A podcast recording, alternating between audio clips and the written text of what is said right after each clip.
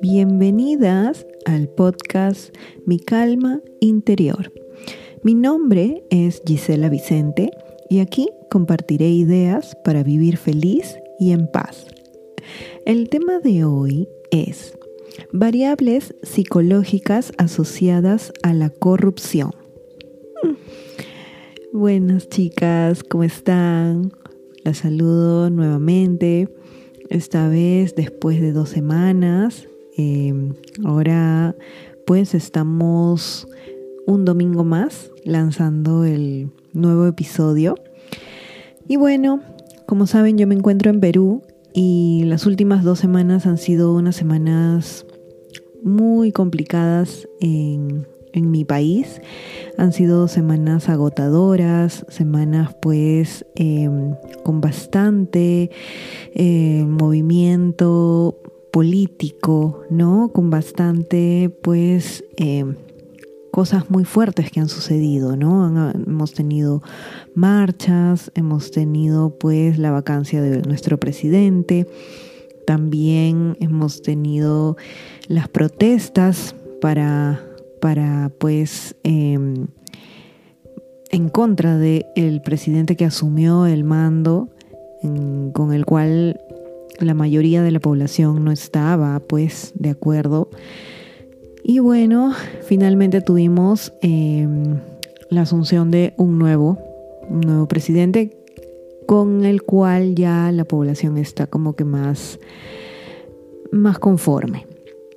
Sin embargo, pues seguimos atentos y seguimos pues eh, viendo que la situación de nuestro país eh, se encamine ¿no? Que no continúen pues estos, estas acciones que son irregulares y que atentan contra la estabilidad del país, ¿no?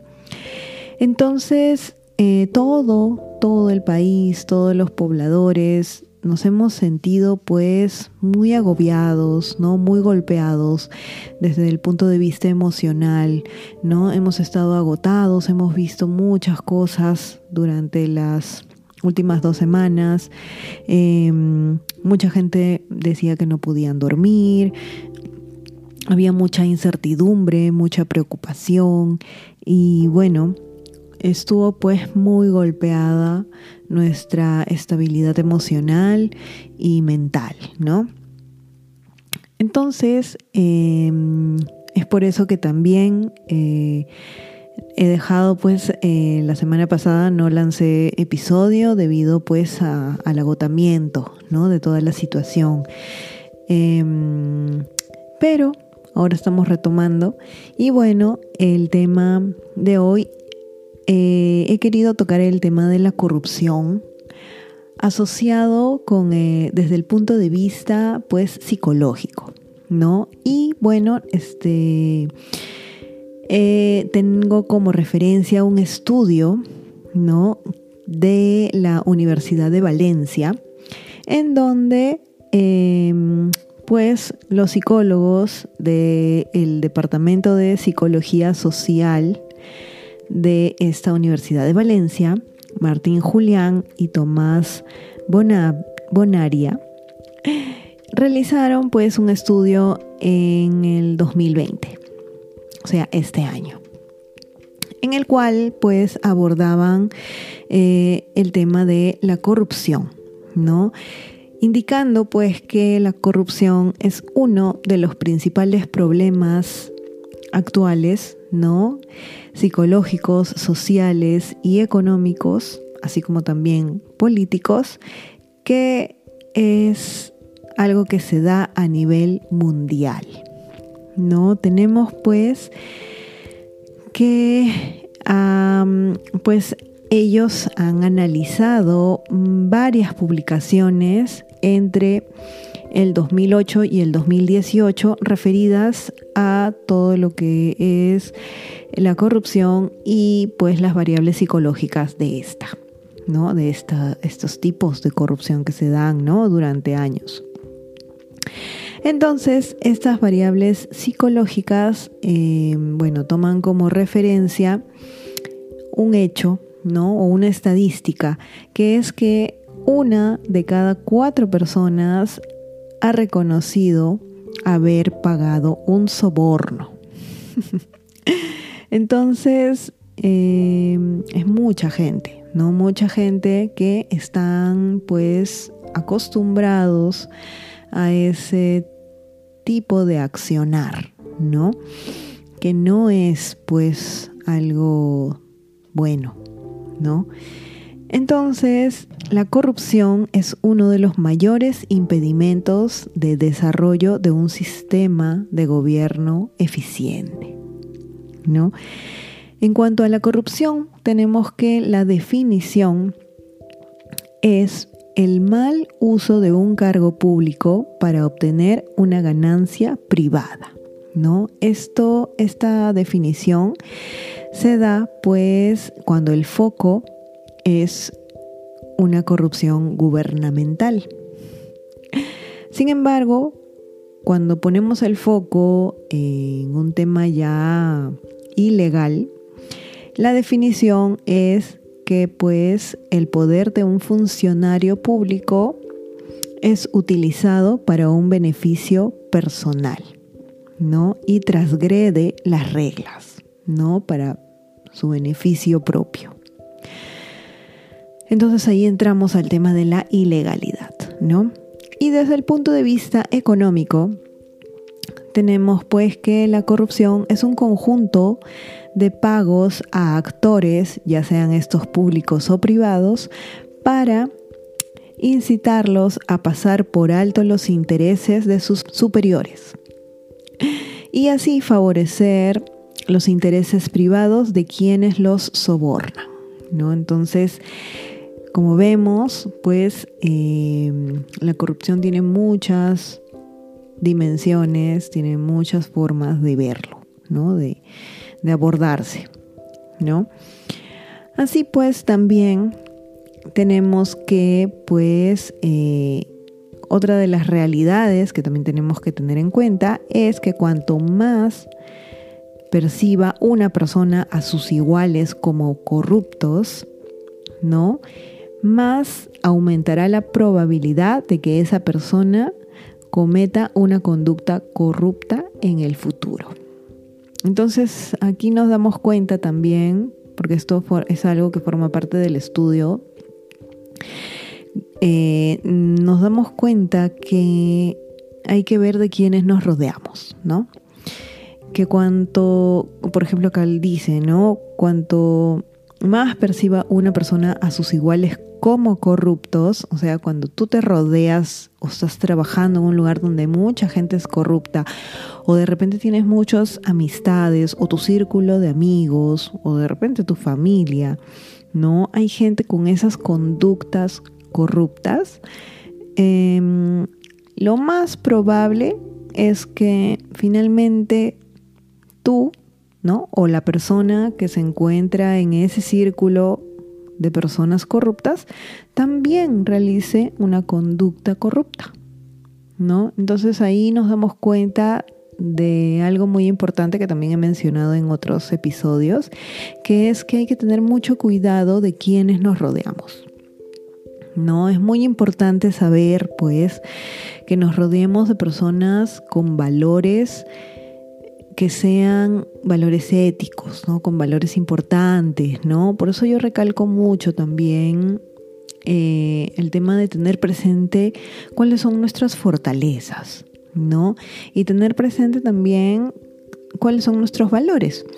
Nuestros valores han sido siempre inculcados en nuestra niñez, ¿no? En nuestras familias, nuestros familiares, nuestros padres o las personas que nos han criado nos han inculcado valores.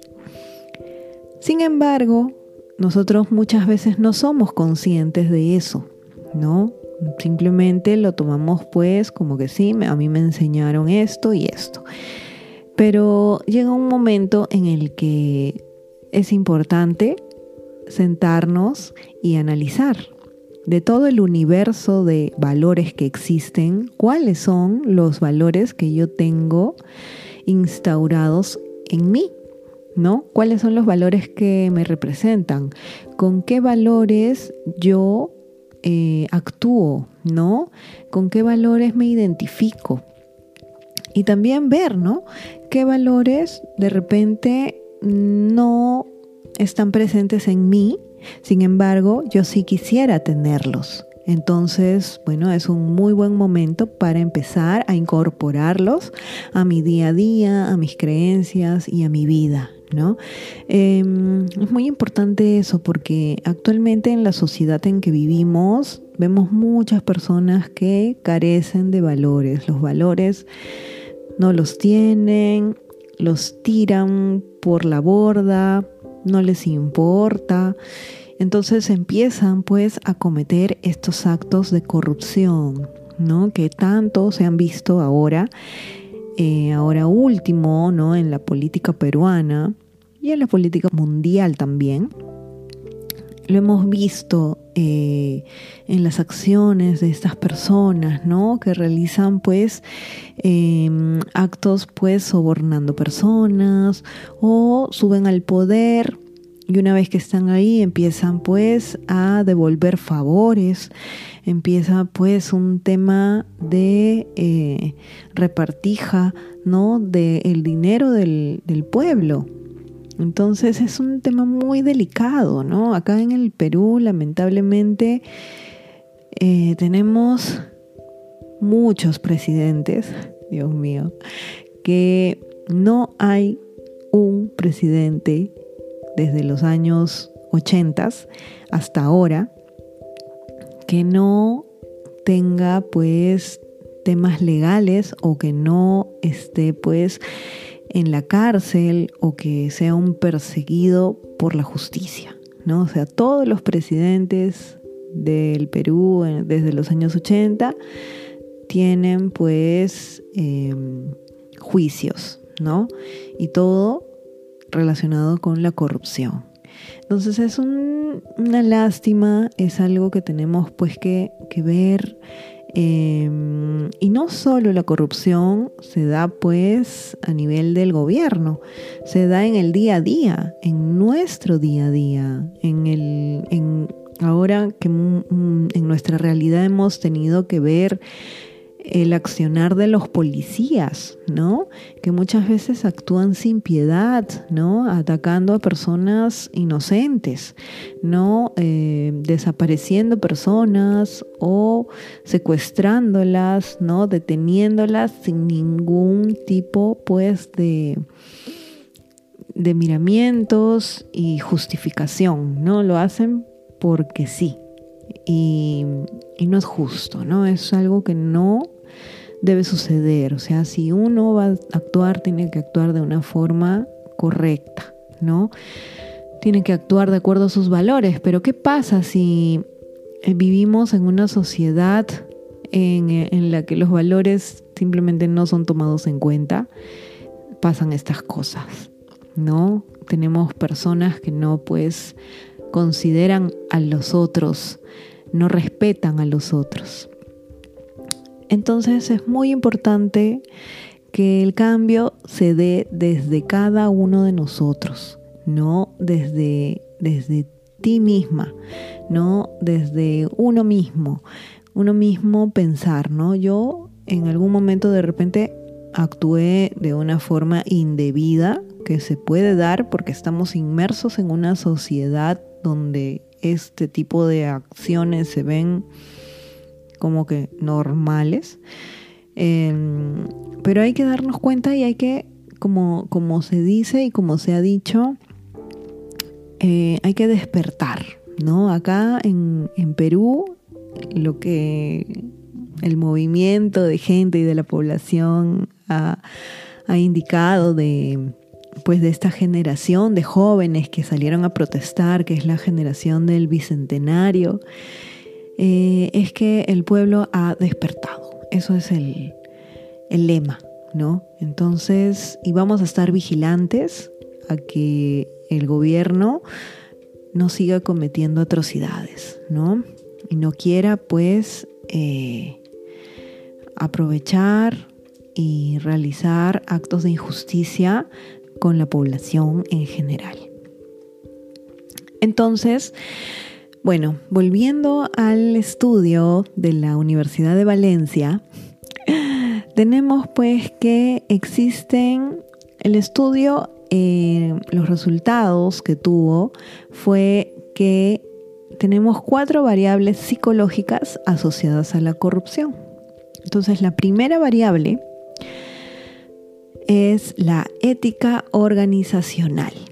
¿No? Lo que dice el estudio es que es muy importante el papel del líder de una sociedad o de un pueblo o de una organización. Es crucial porque el líder es capaz de institucionalizar la corrupción en ese lugar donde él lidera. Entonces nos damos cuenta de que es muy importante que el líder sea una persona correcta, ¿no? Eh, otra de las cosas también de esta ética organizacional, de esta variable, es que en las organizaciones jerárquicas eh, hay mayores niveles de corrupción. Entonces ahí también vemos, ¿no? Esto hace referencia al grado de competitividad que hay en la organización. Entonces tenemos organizaciones jerárquicas, em, por ejemplo las Fuerzas Armadas son, son organizaciones jerárquicas, ¿no? Hay las mismas empresas, ¿no? Existen gerentes, ¿no? Existen subordinados, ¿no? Entonces, este tipo de empresas hay mucho, mucho más probabilidades que hayan altos niveles de corrupción. Eh, cuando hay mucha competitividad entre los trabajadores, ¿no? La competitividad no es buena eh, y debemos de tenerlo en cuenta, ¿no? Muchas veces nos han inculcado en esta cultura que competir, tienes que ganarle al otro, tú puedes, tienes que ser mejor que el otro y esa cultura de la competitividad realmente eh, no trae cosas buenas para nadie, ¿no? Bueno, luego también dentro de la variable de la ética organizacional nos dicen que las emociones que hay en un ambiente corrupto son pues el cinismo, el pesimismo, la paranoia y el miedo, Esas emociones son dirigidas hacia los directivos, ¿no? Y también son dirigidas hacia las prácticas corruptas. Entonces vemos que las personas que están en este ambiente donde hay corrupción por todo lado, pues em, no viven bien, no viven tranquilos, ¿no? Son cínicos, qué, persona va a vivir tranquila siendo cínica? Eh, es un trabajo extenuante ¿no? Porque no eres transparente, ¿no? No eres una persona, pues, que dice la verdad.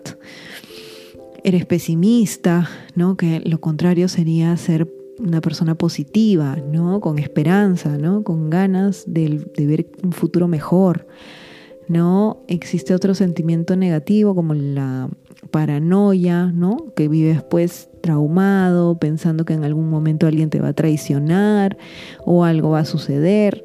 Entonces eso no te deja vivir tranquilo. Y también el miedo, ¿no? El miedo a que vaya a suceder algo contra ti, ¿no? O a que algo va a pasar. Entonces no es para nada un ambiente saludable. Entonces, em, pues hay que también otra de las cosas que se ve en la ética organizacional es pues que muchas veces en estas organizaciones corruptas se tratan de justificar los actos como si estos actos fueran con buenas intenciones, ¿no? Tratan de maquillar, ¿no? Las cosas, pues, eh, los sobornos o las cosas que realizan como si fueran actos buenos.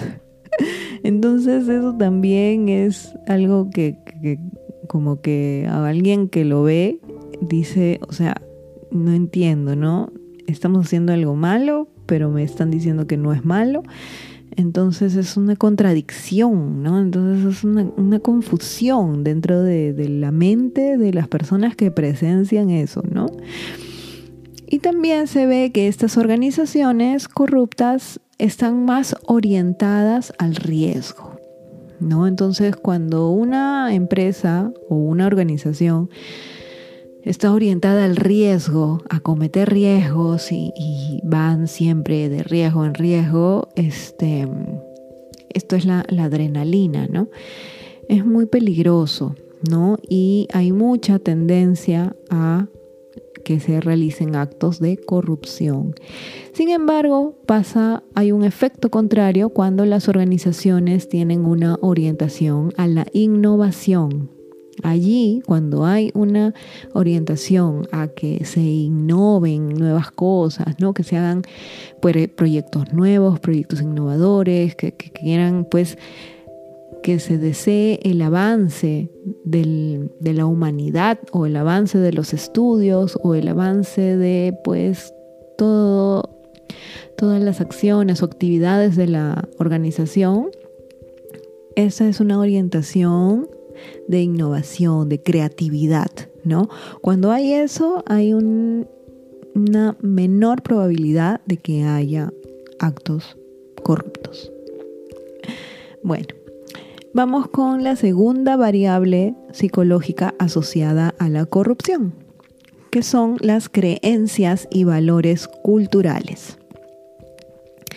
En cuanto a eso, tenemos pues que el contexto sociocultural ¿no? nos dice mucho, ¿no? Vemos que em, dentro de estas creencias y valores, pues eh, vemos que cuando hay altos niveles de autoestima, esto está relacionado con un nivel con un menor nivel de valores materialistas, ¿no? Entonces, ¿qué quiere decir? Cuando uno está bien con su autoestima, te encuentras bien, te sientes bien, pues tienes no te interesa tanto lo material. ¿Y eso qué quiere decir? Pues que se reduce pues así la tendencia corrupta. Entonces hay que tener pues en cuenta que mientras nosotros tengamos o le demos menos importancia a las cosas materiales, pues nos vamos a encontrar en una situación o en una posición em, de alta autoestima, porque te van a interesar otras cosas, ¿no? Te van a interesar pues el desarrollo personal, te va a interesar otras cosas como que ayudar a las personas, ¿no? Ya no te va a interesar tanto lo material. Entonces, por ende, es muy poco probable que realices actos corruptos. Y bueno, también dentro de las creencias y valores culturales tenemos que los individuos que se identifican culturalmente con países con niveles de corrupción bajos también cometen menos acciones corruptas, ¿no? Entonces hay que darse cuenta, ¿no? O sea, pregúntense a ustedes mismas con qué país nos identificamos, ¿no? ¿A qué país, por ejemplo, yo me, me acerco más, ¿no? ¿De qué país recibo noticias o de con qué cultura pues me estoy yo empapando de información, ¿no? Por ejemplo, en mi caso, a mí me gusta mucho la cultura nórdica, ¿no? entonces de, los países pues de Escandinavia, ¿no? Esos países que son una cultura muy avanzada, es más, más avanzadas que, la cultura europea incluso, y ellos pues eh, tienen muchas cosas positivas, ¿no? Desde el punto de vista de repente de diseño de interior o desde el punto de vista de su misma política, que hay muchas más mujeres, hay menos corrupción, la educación es una educación a uno, eh, no tienen muchas veces niveles de competitividad dentro de la educación, ¿no? Muchas veces en, estos, en estas escuelas em, no hay notas. Entonces, imagínense, ¿no? Es otro tipo de sociedad y uno pues tiene que irse enterando, ¿no? fíjense bien de dónde vienen sus noticias, ¿no? Ahora uno se puede enterar de muchas cosas de otros países y existen los traductores y te puedes enterar de todo, ¿no? Entonces hay que aprovecharlo, hay que aprovecharlo y, tener pues en cuenta eso, ¿no? Eh, y bueno, eso es em, en cuanto a las creencias y valores culturales. También tenemos pues que eh, tenemos que el autoritarismo, ¿no? De derechas también tiene una mayor tendencia a la corrupción. Bueno, en realidad todo extremo no es nunca es bueno, ¿no? Entonces hay que tener mucho cuidado de no caer en los, en los extremistas, ¿no? Dentro de los extremistas políticos, por así decirlo.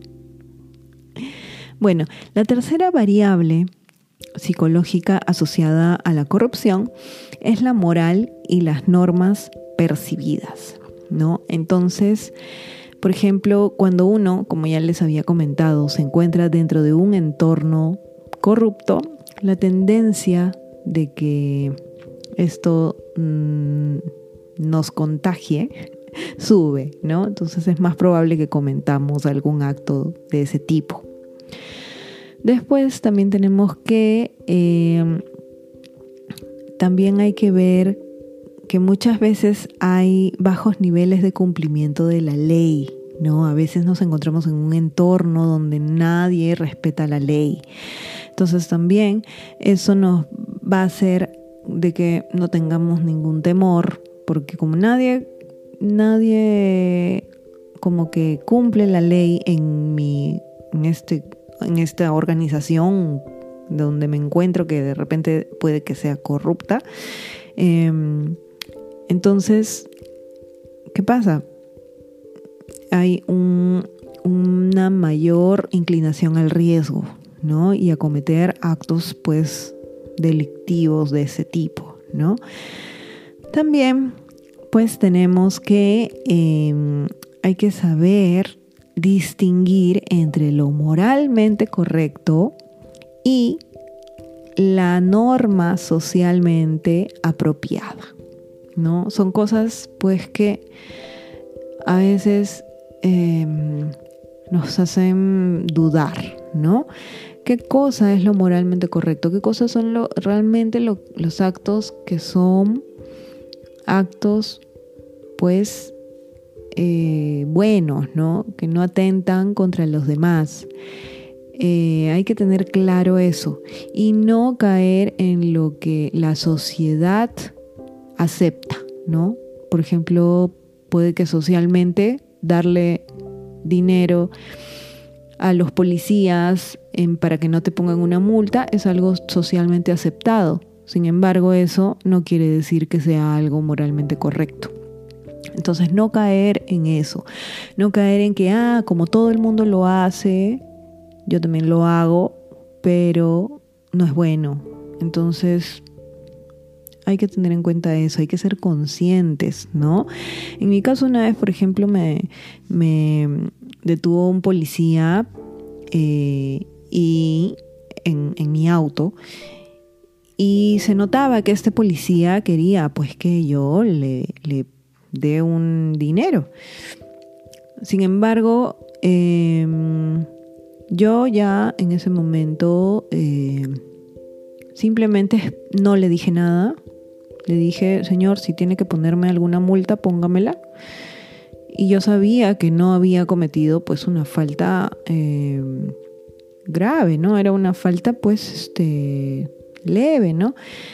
Y incluso le indiqué, ¿no? Yo en mi récord tengo, no tengo ninguna falta y tengo un montón de años con mi licencia de conducir y bueno, si usted cree que tiene que ponerme la multa, póngamela, no, no, no me opuse, ¿no?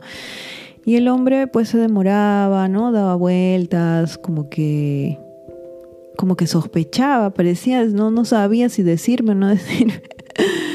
Bueno, la cuestión que como el hombre vio que yo no tenía intenciones de pagarle, eh, me devolvió mis documentos y me dejó ir. ¿no? Entonces no hay que pues caer en, el miedo, ¿no? E, eso también, hay mucho, mucho tema de miedo, de ay no, me van, me van a hacer algo malo.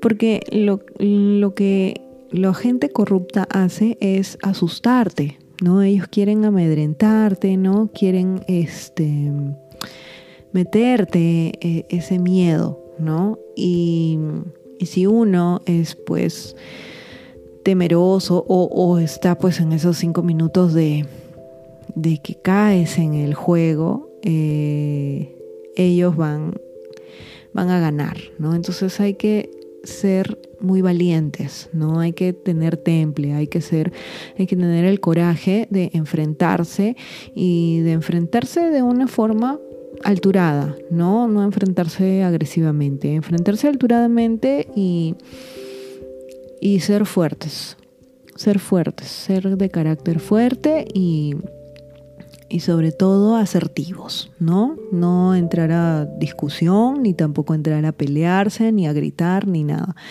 De forma calmada y alturada.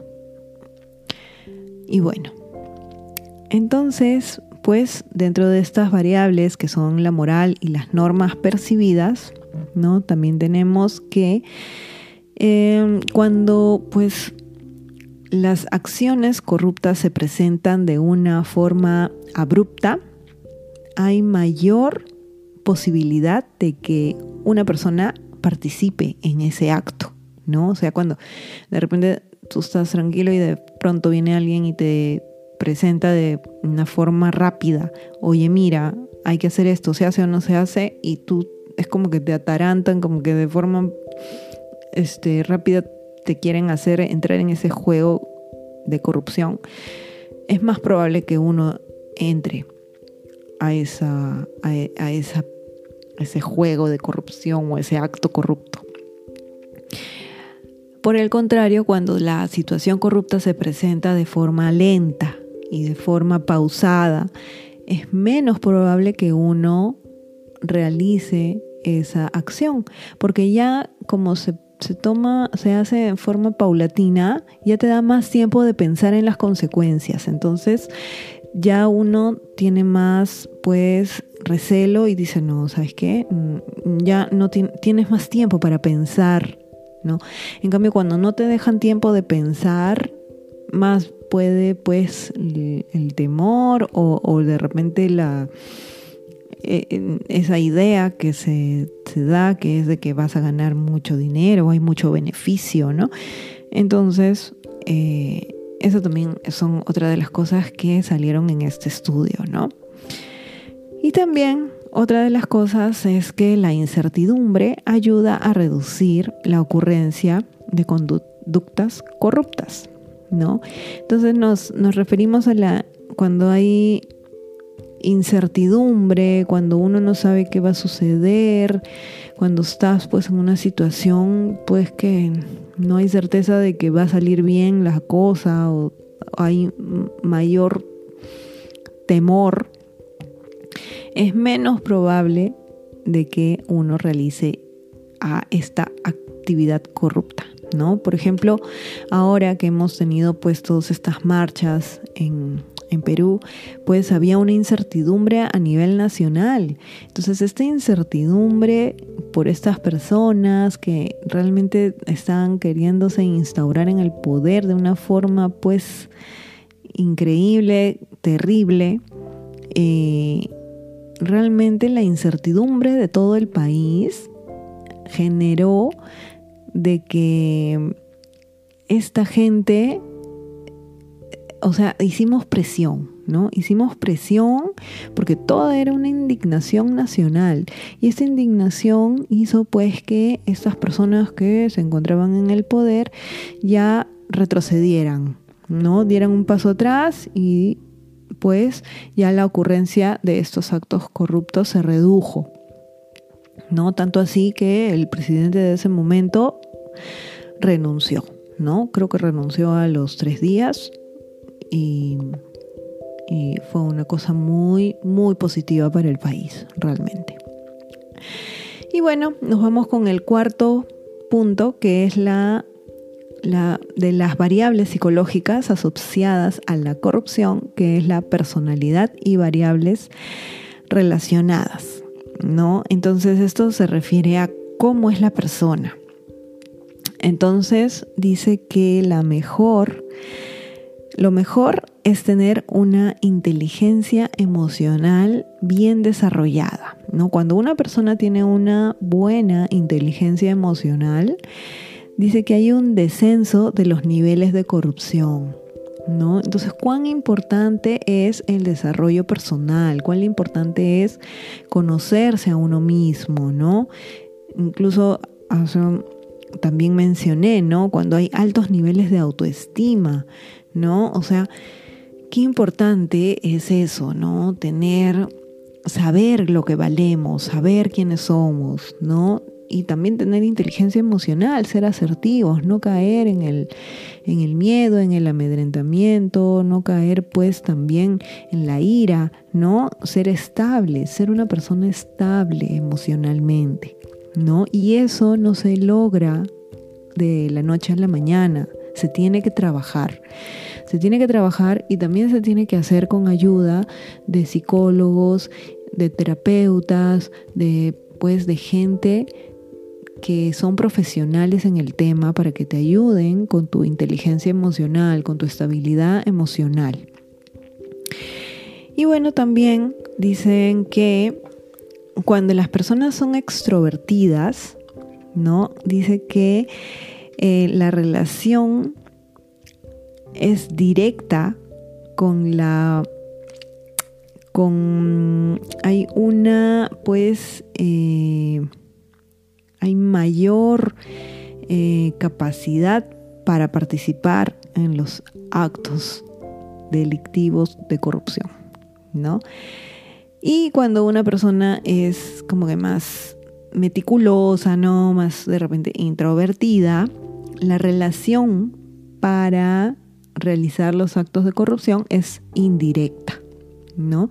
Entonces, no quiere decir que los extrovertidos y los introvertidos pues son como que, que distintos, o sea, como que uno sí y otro no, como que cometen actos corruptos, sino que se relacionan diferente.